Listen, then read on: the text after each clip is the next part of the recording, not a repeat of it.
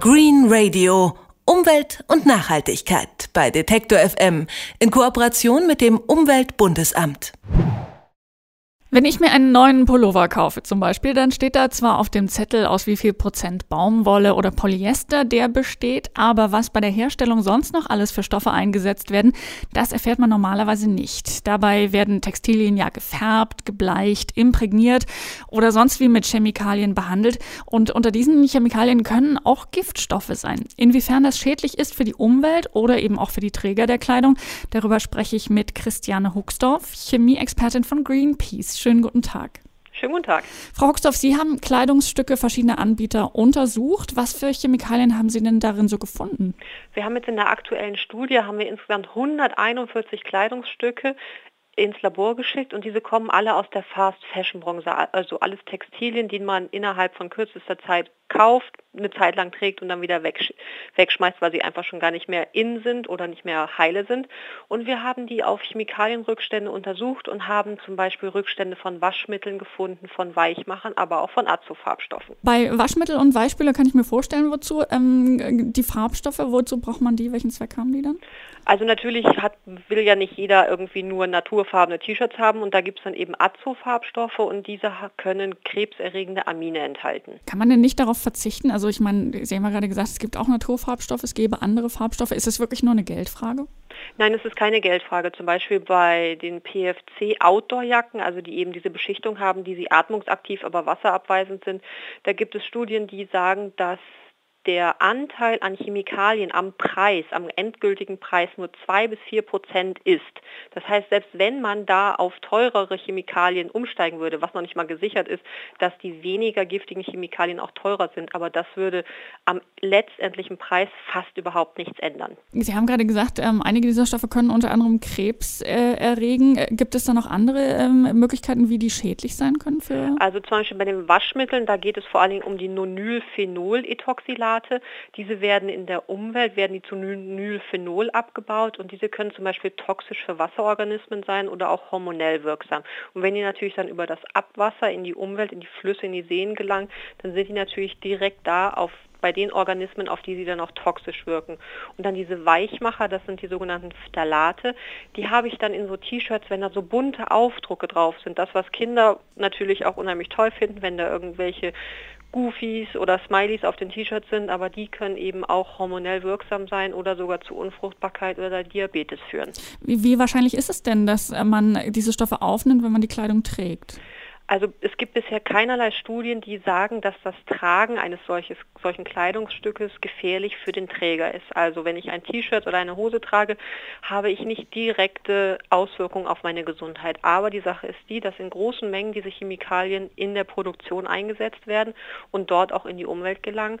Und auf der anderen Seite sind diese Chemikalien in geringen Rückständen auch in den Textilien. Und wenn ich dann hier in Deutschland meine T-Shirts, meine Hosen wasche, ich habe ja auch nicht nur ein T-Shirt oder eine Hose, sondern auch mehrere davon, dann gelangen stetig geringe Mengen von diesen Chemikalien auch hier ins Abwasser und somit in die Flüsse.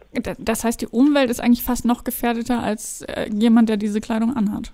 Die Umwelt ist eben der erste Schritt, wo die Chemikalien hingelangen, aber dadurch, dass eben wir ja auch in dieser Umwelt wohnen, uns aus ihr nähren und in ihr atmen, kommen wir dann auch, weil wir ja höher in der Nahrungskette sind, auch wieder zu einem späteren Zeitpunkt, aber dann auch dazu, diese Chemikalien aufzunehmen. Sie haben äh, vorhin als Beispiel genannt Outdoor-Kleidung. Ähm, Gibt es noch andere Sorten von Kleidungsstücken, bei denen man vielleicht besonders aufpassen sollte, weil die besonders wahrscheinlich äh, Giftstoffe enthalten könnten? Also jetzt in der aktuellen Studie, wo wir eben von 20 unterschiedlichen Marken eingekauft haben, haben wir Fast Fashion Produkte eingekauft und das waren dann Jeans, Hosen, Kleider, T-Shirts, aber auch Unterwäsche. Und die haben wir von ganz vielen Marken. Also das waren jetzt nicht irgendwelche Marken, die man nicht kennt, sondern das waren dann Marken wie Armani, Benetton, C&A, aber auch Esprit, H&M und Zara. Das heißt, man kann nicht unbedingt an der Marke das festmachen. Gibt's, ähm, haben Sie Einblick gewonnen, ob das vielleicht möglicherweise auch an den Herstellungsländern liegt? Weil viele dieser Marken produzieren ja durchaus im, ähm, im Ausland. Also wir haben weder Rückschlüsse auf den Preis festmachen können, noch auf das Herstellungsland. Und wir haben festgestellt, dass wirklich bei allen Marken zum Beispiel diese Nonylphenol-Ethoxylate, also die Rückstände von den Waschmitteln, in den Textilien enthalten sind. Das heißt, es schließt bisher noch kein Produzent diese Chemikalien in der Produktion aus. Worauf kann ich denn selber achten, beispielsweise beim Kleidungseinkauf? Also viel Einfluss auf die Hersteller kann ich ja wahrscheinlich nicht nehmen, aber mein eigenes Einkaufsverhalten möglicherweise ändern. Was man natürlich auch auf jeden Fall machen kann, bevor man einkauft, dass man sich überlegt, brauche ich eigentlich wirklich ein neues T-Shirt, also dass ich Bedarf oder Bedürfnis kläre. Oder will ich nur ein neues T-Shirt, weil es gerade eine hippe neue Farbe gibt. Und was man auf jeden Fall machen kann, dass man versucht eben auf diese Öko-Label zu achten, dass man sich eben, wir haben gerade letzte Woche auch einen neuen Öko-Label-Ratgeber rausgebracht, der hat sich die unterschiedlichen Label angeguckt mit dem Fokus der Detox-Lupe, also welche Chemikalien werden da in der Produktion nicht eingesetzt? Und da kann man sich eben auch schon mal ein bisschen dran orientieren. Denn wenn man ein normales T-Shirt oder eine normale Hose im Laden kauft, da erkennt man nicht, was da noch für ein Chemikalienrucksack mit in der Produktion angewendet wurde. Können Sie denn vielleicht ein oder zwei dieser Öko-Label nennen, die Sie am verlässlichsten gefunden haben in Ihrer Studie? Also was jetzt vielleicht auch die Verwendung oder eben nicht Verwendung von Giftstoffen angeht? Also am, am besten abgeschnitten haben, das sind GOTS, das ist GOTS, das ist so ein runder grüner Kreis mit so einem weißen T-Shirt drin und dann auch noch relativ gut abgeschnitten hat IVN Best, das ist so ein blauer Kreis mit Naturfaser steht da drunter. Da kann man schon ziemlich sicher sein, dass in der Produktion weniger Chemikalien eingesetzt werden und dann eben auch hinterher im Endprodukt so gut wie keine Rückstände zu finden sind. In Kleidungsstücken finden sich oft Rückstände giftiger Chemikalien, was das für uns als Verbraucher bedeutet und worauf wir achten sollten beim Kleidungskauf. Darüber habe ich gesprochen mit Christiane Hucksdorf von Greenpeace. Vielen herzlichen Dank für Ihre Zeit. Gerne. Green Radio. Umwelt und Nachhaltigkeit bei Detektor FM in Kooperation mit dem Umweltbundesamt.